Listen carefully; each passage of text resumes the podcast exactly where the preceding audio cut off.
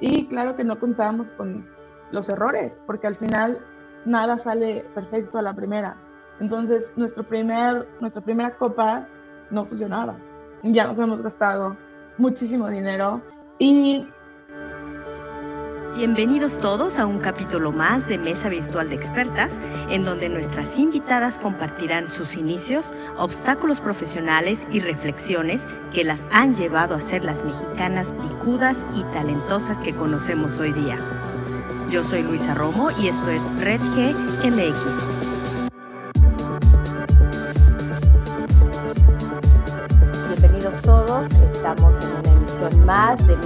De Expertas por ser el mes de la mujer, el mes de marzo, y tenemos a dos invitadas en esta ocasión. Una de la empresa Lanifem, que son dos chicas muy jóvenes, es de decir, y lo cual me da mucho gusto, que sean emprendedoras, que tienen ideas que nos hacen bien a todos. Y bueno, vamos a escuchar un poquito más de ellas y a presentarlas. Paola es licenciada en Administración de Empresas de la Universidad Autónoma de San Luis Potosí y Sofía es ingeniera en negocios y tecnologías de información por parte del Tecnológico de Monterrey. El rol de cada una de ellas en la NIFEM es que Paola pues está encargada de logística, administración, almacén, registro financiero y Sofía es la creadora de contenido y de estrategia para las redes sociales, lo cual pues yo creo que es un complemento perfecto. Sofía, que es la que nos acompaña hoy, Sofía Balbontín, explícanos y cuéntanos cómo surgió ese clic para empezar esto. Pues es, es muy chistoso porque nosotros llevamos siendo amigas desde quinto de primaria Wow. O sea, sí, llevamos más tiempo conocernos que no conocernos.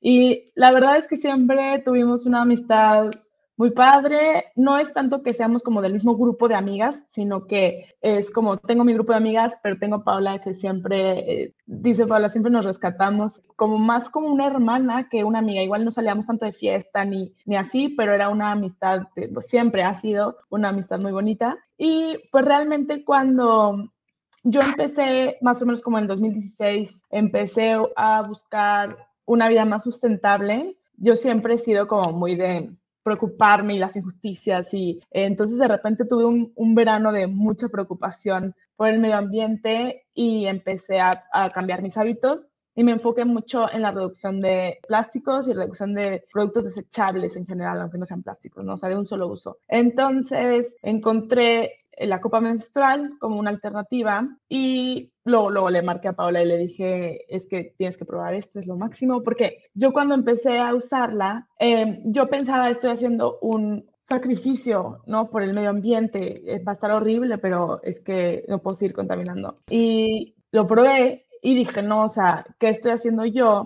usando toallas y tampones que además de ser contaminantes son súper incómodas y para mí, o sea, ya en el momento igual no lo veía, pero ya que haces el cambio, como que dices, no, ¿cómo? Es como la, la relación tóxica que cuando estás adentro no te das cuenta lo horrible que es y luego ya que cambias y tienes una nueva pareja, lo que sea, ¿cómo estaba yo ahí? Así, más o menos. Entonces le conté, le dije, tienes que probarla. Y ya después fue como, oye, pues, ¿qué tal si, si hacemos una? Sobre todo en ese momento nosotros no veíamos como, primero, variedad en el mercado, al menos en México, y menos de productos que fueran confiables, materiales, al final pues es un producto de uso íntimo y que está en contacto con el cuerpo y que hay que tener mucho cuidado de los productos que compramos y sentíamos que hacía falta, que todavía en México, eh, cuando empezamos a usarla nosotros, yo sé que ya llevaba mucho tiempo habiendo algunas eh, copas en el mercado, pero muy pocas, era algo muy, muy nuevo, entonces pues sí, eh, nos animamos a, a hacer unas juntas.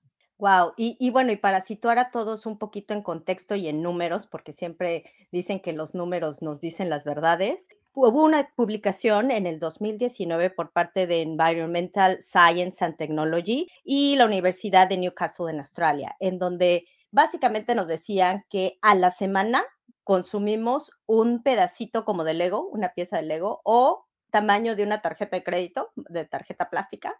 Por ejemplo, en toda la vida eh, señalaban que era casi aproximadamente 40 libras, lo que es 20 kilos, que nos metemos al cuerpo y sin darnos cuenta, porque está en el aire, en el agua, en los peces que comemos. Sería como muy injusto decir eh, y yo sé que existe gente así de, ay, bueno, pues es que yo no vivo en el mar, ay, yo no consumo pescado, ay, yo no tomo agua embotellada en plástico. Eh, no importa, la verdad es que el planeta es de todos, todos vivimos aquí. Lo que pudo haber sido un, parteaguas en la humanidad y que las bolsas plásticas en los 60, 70, el último descubrimiento, pues nos venimos a, dar en la torre, ¿no? Todos a, la larga. Y no lo vemos así, pero la verdad es que vamos, que corremos para un desastre o ya estamos en, en línea roja, ¿no? En foquito rojo. Sí. Bueno, Sofía, entonces ustedes se conocen pues desde niñas y se dan cuenta de, este, la copa menstrual a partir de los 20, más o menos, cuando ustedes tienen veintitantos años, que bueno, no hace mucho, la verdad, estar muy jóvenes. Situándonos en, la cuestión en México, este tema de la menstruación, eh, por lo menos yo lo vi, ah, te estoy hablando hace 30 años, era un tema muy tabú, de que no puedes decir menstruación, no puedes decir toalla higiénica, no puedes decir tampón, o sea, siempre le ponemos el nombrecito de, ay, me visitó Andrés, ni no sé qué. O sea, nosotros como mujeres, aparte de ser complicadas en nuestro organismo, te le añades el factor social de la familia, el papá, la mamá, qué va a decir, la tía, la abuelita. Entonces, es, yo creo que algo muy disruptivo por parte de ustedes, eh, eh, el aventarse a hacer esto en una sociedad muy cargada de todos estos tabús que te estoy comentando, pero ¿cómo sobrepasan, cómo lo han hecho? Pues sí, la verdad es que era nuestro principal miedo cuando empezamos. Dijimos, es que, a ver, podemos hacer el mejor producto y de la mejor calidad. ¿Y cómo vamos a hacer que la gente lo conozca? ¿Cómo vamos a hacer que hablen de ello, lo recomienden? Sí, precisamente como dices, no están, o sea, no estamos acostumbradas a compartir esas cosas, ¿no? Entonces, teníamos, bueno, todo un plan estratégico de cómo hacer la publicidad eh, un poquito como entre líneas para que la gente igual pudiera compartirlo sin, sin molestar a, las demás personas que lo podrían ver. O sea, como que nosotros pensando también desde el continuar el tabú en un principio, o sea, como de, es que no vamos a poder hablar este, públicamente de esto, entonces hay que tratar de hacerlo de una manera que no sea muy ruidosa. Dijimos, no, o sea, vamos a hacerlo como si fuera, como si vendiéramos cualquier otro producto, o sea, si vendemos tijeras, pues dices, estas son tijeras y sirven así, y se usan así, te las enseño, o sea, la verdad tuvimos una respuesta súper positiva. Desde el momento, creo que de las primeras copas que vendimos, la chava que la compró, la recibió y la subió a sus redes, de que qué emoción, ya llegó, no sé qué, foto así, tal cual. Y dijimos, ok, tal vez nosotros estábamos preparándonos para algo que puede ser que ni siquiera nos enfrentemos tanto a, esa barrera. Y entonces también mientras nosotros más hablábamos, más la mostrábamos, nuestros seguidores o, la gente que nos compraba hacía lo mismo. De repente nosotros subimos a nuestras historias de Instagram, sobre todo ahí hacemos mucha difusión de información, porque ya fuera de hablar de la copa como producto, también hablamos de el cuerpo, de la menstruación en general, o sea, no solamente del producto porque te lo quiero vender. Para nosotros es súper importante acabar con el tabú, normalizar la menstruación, que se vuelva un tema de salud, como muchos otros temas de salud que se hablan abiertamente. A veces publicamos cosas que nadie nos enseña porque eso es una realidad. Parte del tabú pues viene acompañado de falta de información y, de, y luego de información equivocada que se comparte por la falta de información formal, que tal vez nos hace falta en nuestra, en nuestra formación. Entonces, de repente hay gente que de verdad nos escribe, nos dice, es que, a ver, yo literal no sé por dónde se inserta. O sea, quiero usarla, pero explícame mi anatomía. Entonces nos hemos ido a, así, a ver, anatomía básica. Esto es tu cuerpo, funciona así, la copa se pone aquí, todo así tal cual. Y, y a veces vemos que, que la gente toma captura y la pone en sus redes. Esa información que nosotros jamás nos hubiéramos imaginado que se iba a compartir así tan abiertamente. Entonces, creo que es un dando y dando, o sea, nosotros vamos compartiendo información, vamos abriendo la conversación y hay gente que nos sigue, que sigue la conversación y que empiezan a compartir en, sus foros y hasta tener este, este espacio que nos das ahorita, importantísimo. O sea, igual el año pasado también nos habían invitado a, a hablar del tema, pero menos. Y el anterior, pues igual menos. Cada año vemos que hay más interés en traer este tema a conversación. No sé si estamos muy, muy felices porque esta semana se estrenó la nueva película de Pixar y habla de la menstruación y salen este, productos, tampones y toallas y se habla de los cambios hormonales que, que, sufrimos cuando empezamos nuestra vida menstrual. Entonces, para nosotros pues es un gran logro que pues si una productora tan grande como Pixar esté abriendo la conversación, ¿no? Que habrá gente que le pareció eh, molesto, que dice, no es que como yo tengo niños y están viendo, pues qué bien, porque al final los niños también tienen que aprender de menstruación. Claro, algún momento se van a casar o tienen hermanas o tienen mamás, o sea, ¿de dónde salieron? ¿No? Empezando por ahí. Hay que desmitificar un poquito y tener esa conversación, como dicen aquí en Estados Unidos, ¿no? Straightforward. O sea, es como es. Es algo dentro de la fisionomía de la mujer. O sea, no, no nos podemos quitar esa parte, ¿no? Exacto. Sí, entonces es parte importante eh, abrir estos foros de comunicación tanto como tenemos ahorita, este, mujer a mujer, adulto a adulto, lo que sea, también tener estas, estas conversaciones con niños, niñas, hombres, o sea, realmente pues parte de normalizar el tema y romper el tabú es que todos estemos informados y que sea un tema porque sucede a veces que, no sé, o me presentan al familiar de mi novio o algo así y, y siempre está la pregunta, bueno, ¿y a qué te dedicas? Y en un principio hasta es a lo que voy, nosotros mismos ya estamos tan acostumbradas y tenemos el chip tan, tan incrustado que es difícil decir, hago productos para la menstruación, tengo una marca de copas menstruales, porque luego, luego esperamos un rechazo o un, no, no, no, ¿cómo, cómo vamos a hablar de eso? Estamos comiendo, porque sí nos ha pasado. Sí, pues, pues, es que es lo que es, como dices, es lo que es y a eso me dedico y poco a poco nos ha costado, nos ha costado trabajo, pero es parte de nuestra labor de normalizar y abrir conversaciones y tratar de romper el tabú.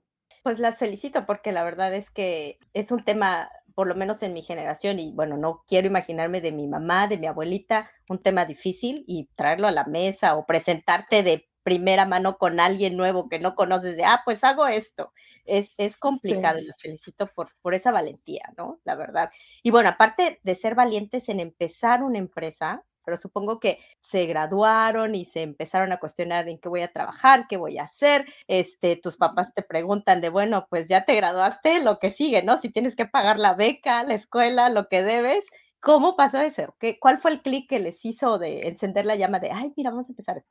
Pues mira, por mi parte, la verdad es que siempre en mi casa, mis dos papás son emprendedores siento que siempre me inculcaron esa parte de crear, de buscar algo nuevo, de al final también hacer algo mío. Entonces yo desde que estaba en prepa siempre he tenido mis negocios, poco a poco se fueron haciendo más formales y todo, pero yo sabía que yo quería hacer algo mío y hacer algo que fuera creativo, que innovara, que pues traer algo nuevo. Y en ese entonces, bueno, yo todavía estaba estudiando la carrera, yo tenía un centro de idiomas y aparte yo daba clases ahí mismo. Y Paola estaba trabajando en un hotel en, en la parte administrativa. Y entonces yo te comento, empiezo con mi transformación de que un, salvar el planeta y todo eso, y platico con ella, porque aparte su esposo, bueno, que en ese entonces era su novio, es diseñador industrial y tenía unas impresoras 3D. Entonces yo como que tenía la duda de, ¿se podrá imprimir en 3D? Obviamente yo sin saber nada todavía, porque no, no se puede. Pero entonces yo le pregunté a ella de que, oye, pregúntale a Gerardo a ver si se puede imprimir en 3D, si conseguimos el material, bla, bla. Y ya nos dijo de que no, pues la verdad es que no, no se puede. Eh, y entonces yo me puse a investigar, porque aparte yo no me quedo con una duda en mi vida. O sea, todo lo tengo que buscar Google y, pues sí, no, no, no estoy tranquila hasta que no encuentro la, respuesta. Entonces ya empezamos a, conocer el proceso de fabricación y hasta empecé a investigar quién puede hacer eso, ¿no? O sea, eh, al final es inyección, entonces empecé a buscar inyectoras y me fui a California a conocerlas en persona y platicar un poquito de, a ver, qué se necesitaría, porque al final era solo una investigación. Teníamos 23, yo creo, cuando ya, cuando yo ya fui a visitar las inyectoras en California, pues no teníamos dinero. O sea, como dices, estábamos recién graduándonos. Yo creo que ese fui justamente como un mes después de graduarme. Entonces yo ya me estaba graduando con mi centro de idiomas, pero, pero tenía este nuevo proyecto que me gustaba mucho y pues la verdad es que sí se necesita mucho dinero. Realmente no, no generaba tanto y Paula tampoco. Entonces, ahí creo que esa fue una parte a la que sí nos enfrentamos que fue difícil porque había diferentes como, ¿cómo se dice? Eventos de inversión, como de, sí, o sea, de presentar el proyecto, buscar eh, inversión. Y todos estos paneles eran en su mayoría hombres y en su mayoría más grandes de edad. Claro. Entonces, era muy difícil presentar primero la menstruación no como un problema, pero como algo que se puede mejorar, una experiencia que tiene área de oportunidad para mejorar. Segundo, presentar nuestro producto como algo, si ellos nunca han vivido una menstruación, para ellos era muy difícil entender por qué una copa iba a ser mejor a una toalla o un tampón. Veían tal vez el lado ambiental, pero pues no podíamos compartir esa emoción o ese entusiasmo. Y pues no, o sea, fue muy difícil conseguir la inversión. Al final tuvimos que recurrir como a las tres Fs, Family, Friends and Fools, literal, de que... Sí, literal. Pues sí, porque los, los inversionistas más formales fue muy difícil, muy difícil atravesarlos, o sea, porque al final pues éramos dos niñas de 23 años pidiendo mucho dinero. Añádele eso, claro. Entonces eso fue algo que nos enfrentamos y fue, era súper desmotivante porque salíamos de ahí y, y, hasta empezábamos a dudar de nuestro proyecto, de nuestro productor, decíamos, pues sí es cierto. Nos decían, es que van a competir contra Kimberly Clark y con Procter Gamble, y pues ustedes, y, y decíamos, pues es que sí es cierto, o sea, ¿qué estamos haciendo? Y al final, pues la verdad, pues nuestros amigos, familia y que confiaron en nosotros, pues hasta está más padre, ¿no? Que, que haber hecho más rico a otro rico que ni, ni nos tomaba en serio. Pero sí. esa parte sí fue complicado. Y al final eh, conseguimos los fondos, nos pusimos a trabajar, pero algo que siempre nos acordamos es que también por la ingenuidad, que al final sí, sí estábamos chiquitas y sí no conocíamos mucho de la industria al menos, planeamos, pues necesitamos tanto dinero, lo recuperamos en tanto tiempo y la verdad es que fuimos súper optimistas por lo mismo de la ingenuidad que decíamos, bueno, es que necesitamos este dinero para hacer esto y esto y esto, lanzamos en esta fecha y lo recuperamos para este momento. Y claro que no contábamos con los errores, porque al final nada sale perfecto a la primera. Entonces, nuestro primer, nuestra primera copa no funcionaba. Ya nos hemos gastado muchísimo dinero y componerla, pues nos iba a costar más dinero que ya no teníamos porque nos habíamos gastado lo que habíamos pedido, porque era lo que íbamos a necesitar. Wow. Y eso nos retrasó al lanzamiento y obviamente a recuperar toda la inversión. O sea, que sí dices, pues que no teníamos idea. Pero la verdad todo salió muy bien. O sea, con todo y todo no nos desanimamos y pues sí tratamos de movernos rápido a, a recuperar ese tiempo perdido y a, el dinero, obviamente, recuperarlo más rápido porque lo debíamos.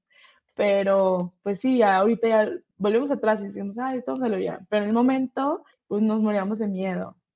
Y fíjate que eh, ahorita comentas de que se morían de miedo y lo cual yo creo que todos los que emprendemos hay un momento en donde dudas, en donde dices, me voy para atrás, me olvido de esta idea loca, ahora sí que el momento de la verdad de qué estás hecho, ¿no? De, de, de, si te rajas, como decimos en México, o le das para adelante. Y también me trajo a recordar una historia, no sé si ustedes conocen a las bolsas Stasher, que también son de silicón. Justamente el emprendimiento de esta señora aquí en Estados Unidos este, fue muy parecido al de ustedes. Empezó con demos y que tapetes para el baño y que mira que el ambiente y le dijeron, ¿sabes qué?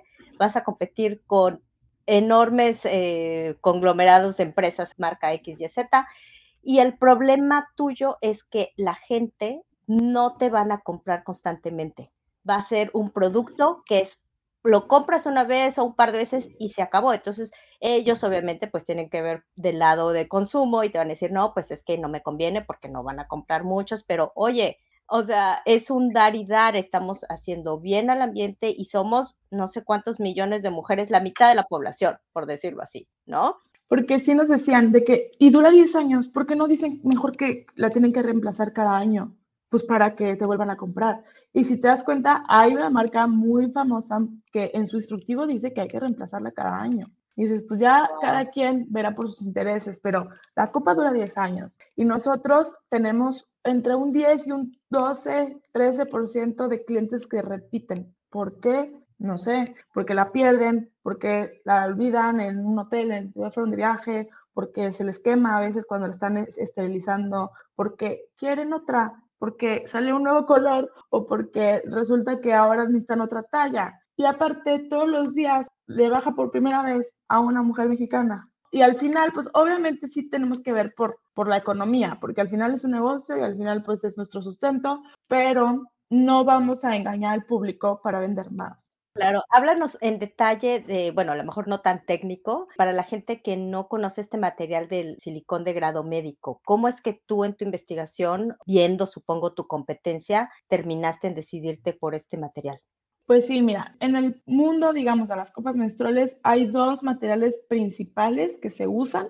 Una es el TPE, el elastómero termoplástico, o sea, en inglés TPE, y la silicona de grado médico, ¿no? Los dos funcionan muy bien, en parte son resistentes a las altas temperaturas, porque las esterilizas en agua hirviendo. Son resistentes a, al agua, o sea que es importante. Y lo más, más importante es que son biocompatibles, o sea que están, eh, son seguras para el uso humano, el cuerpo que está en contacto con nuestros tejidos por horas prolongadas, porque luego hay materiales, sí puede estar en contacto con el cuerpo, pero por un tiempo limitado de una o dos horas, por ejemplo. Nosotros lo vamos a estar usando hasta 12 horas continuas, lo retiramos y lo volvemos a insertar esa misma y otras 12 horas continuas, o al menos que se llene antes, pero al final sí es un tiempo prolongado. El material que nosotros usamos hasta podría implantarse. Y elegimos la silicona contra el, TPE porque el TPE tiende a ser más firme.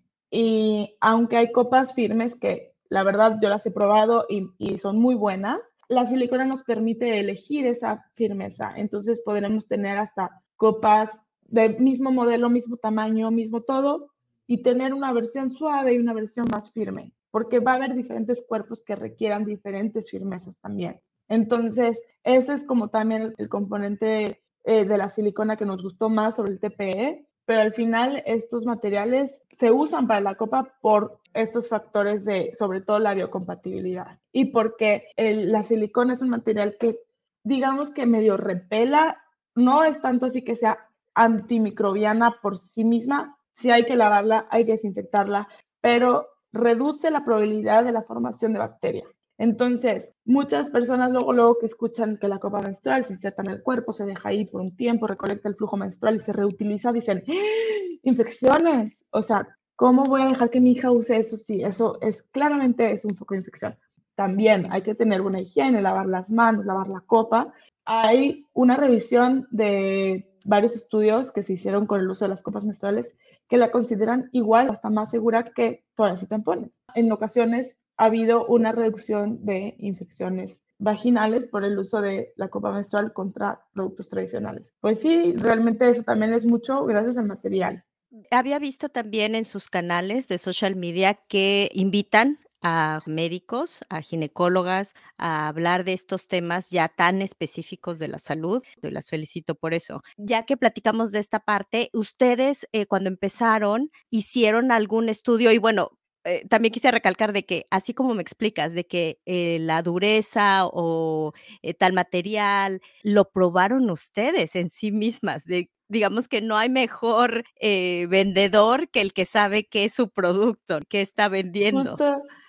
eso me recuerda cuando fui a este viaje a California, como que conocer diferentes fabricantes. Fui con una, un fabricante que decían, mira, nosotros ya tenemos una copa, ya la hicimos, está aprobada por la FDA, ya está lista para venderse, pero nosotros hacemos otros productos igual, del mismo material y también como que del área médica, pero no copas, ¿no? Entonces realmente no tenemos quien lo comercialice. Comercialízalo tú.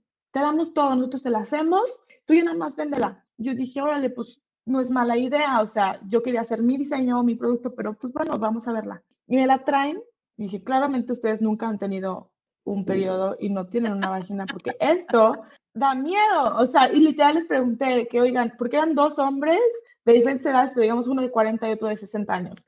Y yo, ¿alguien, ¿alguien se la ha puesto? No. Oye, sí, eso no estaría mal.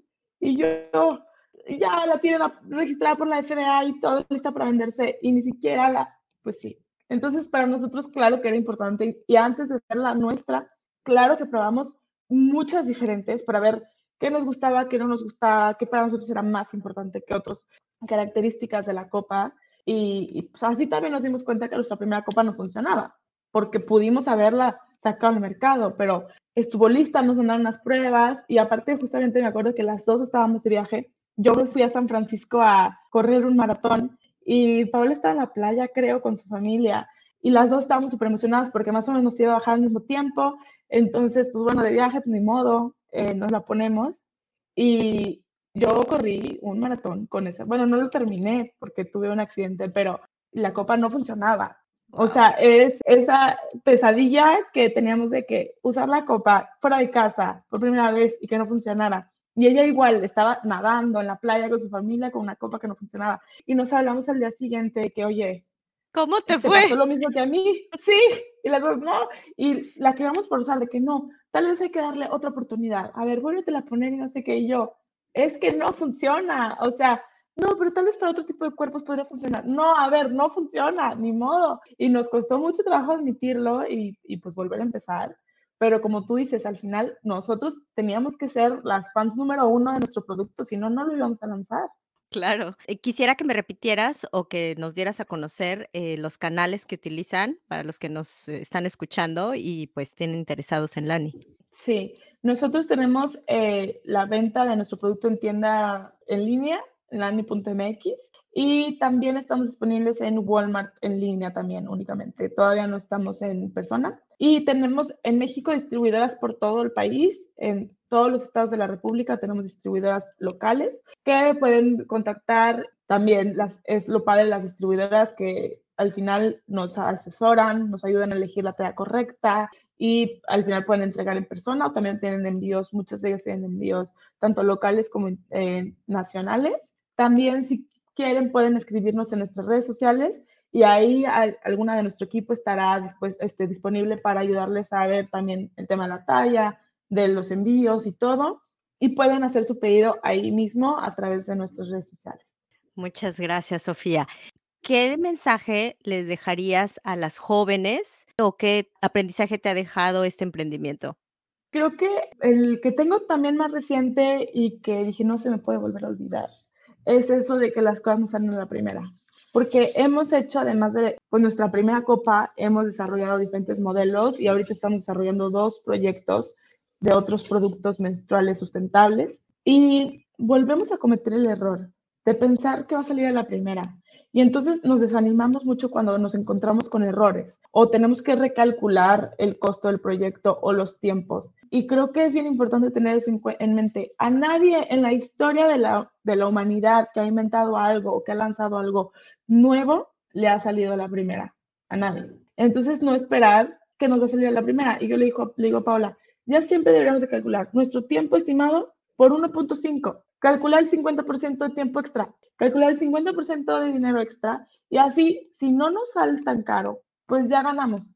Pero si, si nos ocupamos ese dinero, ya no nos preocupamos tanto, no nos, porque nos dan unos bajones de verdad, de que es que ahora cómo lo vamos a hacer, necesitamos más dinero y, y más tiempo. Y no dejo de ser optimista, porque creo que es parte de las dos, de quienes somos, pero ya planear de que no va a salir la primera y no ser tan duras con con nosotras mismas, de decir, ¿por qué no nos salió la primera? ¿Por qué no somos perfectas? ¿Por qué el producto no es perfecto a la primera? Pues bueno, hasta esos momentos de retroceder nos dan el tiempo y el espacio de decir, bueno, y si mejor lo hacemos así, y si mejor vemos este canal de esta manera, y muchas veces salen ideas que no se nos habían ocurrido antes, que nos pueden servir para mejorar, ¿no? Entonces, creo que eso, no siempre dar por hecho que va a salir toda la primera. Y en el área de STEM, porque la intención también de este podcast es que más mujeres eh, jóvenes, niñas que nos escuchen estén enfocadas en el área de STEM. Y digamos que aunque ninguna de las dos es de un área STEM dura, como le dicen, o ciencias, matemáticas, etcétera, etcétera, pero sí el hecho de que estén preocupadas por el medio ambiente es yo creo que considerable, es una parte que les agradezco, la verdad. ¿Qué mensaje tú le darías a las niñas, a las nuevas generaciones? En que procuren ciertas áreas que son focos rojos en la humanidad en general. Pues sí, es muy chistoso porque como la mayoría de las personas preocupadas por el medio ambiente son mujeres. Y es algo que también tendrá mucho que ver con el patriarcado, de que las que cuidamos de los otros somos las mujeres, pero también es algo muy bonito pensar que somos las que nos preocupamos y somos las que casi siempre hacemos algo al respecto, porque somos en general las que toman decisiones en el hogar, donde a veces empiezan estos pequeños cambios. Pero en el área de los negocios, luego somos las que no somos escuchadas o no nos atrevemos. Entonces, yo diría que pues al final también somos muy apasionadas. Entonces, cuando algo nos apasiona, que fue en este caso lo que nos pasó, ¿no? pasión había mucha y no nos tomaron en serio y fue difícil llegar y comunicar esta preocupación y este, esta solución que habíamos encontrado. Pero pues al, final, y sonaba muy cliché, pero no dejar de creer en ti misma, que si al final tuviste esta preocupación o tienes esta pasión, si encontraste esta solución a un problema, no ser parte de esa invisibilización hacia la mujer y sobre todo a la mujer joven y pues demostrarles que se equivocaron, así como Paula y yo, porque aparte esa es una historia muy chistosa. Una de las eh, organizaciones que nos rechazó era como un tipo, como Startup Weekend, de que hay varias fases, de que presentas un proyecto, entras al programa y luego donde van saliendo personas y al final llega un ganador al que le dan todo el dinero. Bueno, nosotros no quedamos ni siquiera en el programa, nos rechazaron desde el inicio. Y como dos años después, nos invitaron a dar el speech de la premiación. Y yo le dije, yo creo que no se acuerdan, yo creo que no saben quiénes somos. O sea, de verdad, yo creo que nos invitaron porque conocieron el proyecto y les gustó y tal vez nosotros lo que hemos platicado, no sé, pero yo creo que no se acuerdan. Y dije, y yo sí les voy a recordar. Entonces, en el speech que les dimos a los finalistas, porque era los finalistas antes de que conocieran al ganador, teníamos que darles un speech de que, pues ya sabes, este, si no lo logran, igual sigan sus sueños y bla, bla, bla. Y yo sí dije, ustedes llegaron más lejos que nosotros y nosotros aquí estamos. Y ellos no creyeron en nosotros y hoy nos invitaron. Entonces, también estoy aquí para demostrarles que se equivocaron. Y todos, de verdad, se notaba que no se acordaban no se acordaban que nos habían rechazado. Fue cachetada con guante blanco. Sí, sí, y yo sentí, bueno, salí y sentía como, ay, qué rico, porque tenía ese corajito desde que recibimos la invitación. Dijimos, bueno, esto es, y eso, o sea, de verdad, demostrarles que se equivocaron. Claro, la verdad es que me encanta eh, este tipo de historias y, y cómo lo sobrellevaron y lo superaron, porque como dices, llevaste un eh, par de años ese, esa espinita de me rechazaron y bueno, con permiso, cachetada con guante blanco, eh, voy a decir lo que siento y por qué pasó y aquí estoy, eh, de invitada ahora, ¿no? No de concursante. No, la verdad es que estuvo genial. Te, felicito por eso, muy buena historia. Eh, pues bueno, Sofía, pues un gusto haberlas, bueno, haberte tenido aquí en, en este espacio y esperemos que nuevas generaciones rompan como ustedes estos tabús, estos emprendimientos tan atinados de la vida diaria y pues a seguir rompiendo barreras como mujeres del área de STEM. Sí, muchas gracias por la invitación, de verdad. Y como te decía, de abrir estos foros para seguir hablando de este tema que se vuelva menos incómodo y menos tabú, es súper importante estos espacios. Entonces, muchas gracias por eso. Pues nos despedimos de todos. Muy buena tarde, muy buenos días. Hasta luego. Bye, bye. Adiós. Gracias una vez más y nos escucharemos pronto en otro capítulo de Red GMX con más expertas en áreas de STEM, artes y negocios. Suscríbete en Google Podcast, Apple Podcast y también puedes encontrarnos vía email en redtalentoschi at gmail.com o en redes sociales y nos encuentras como Red Global MX capítulo Chicago. Bye bye.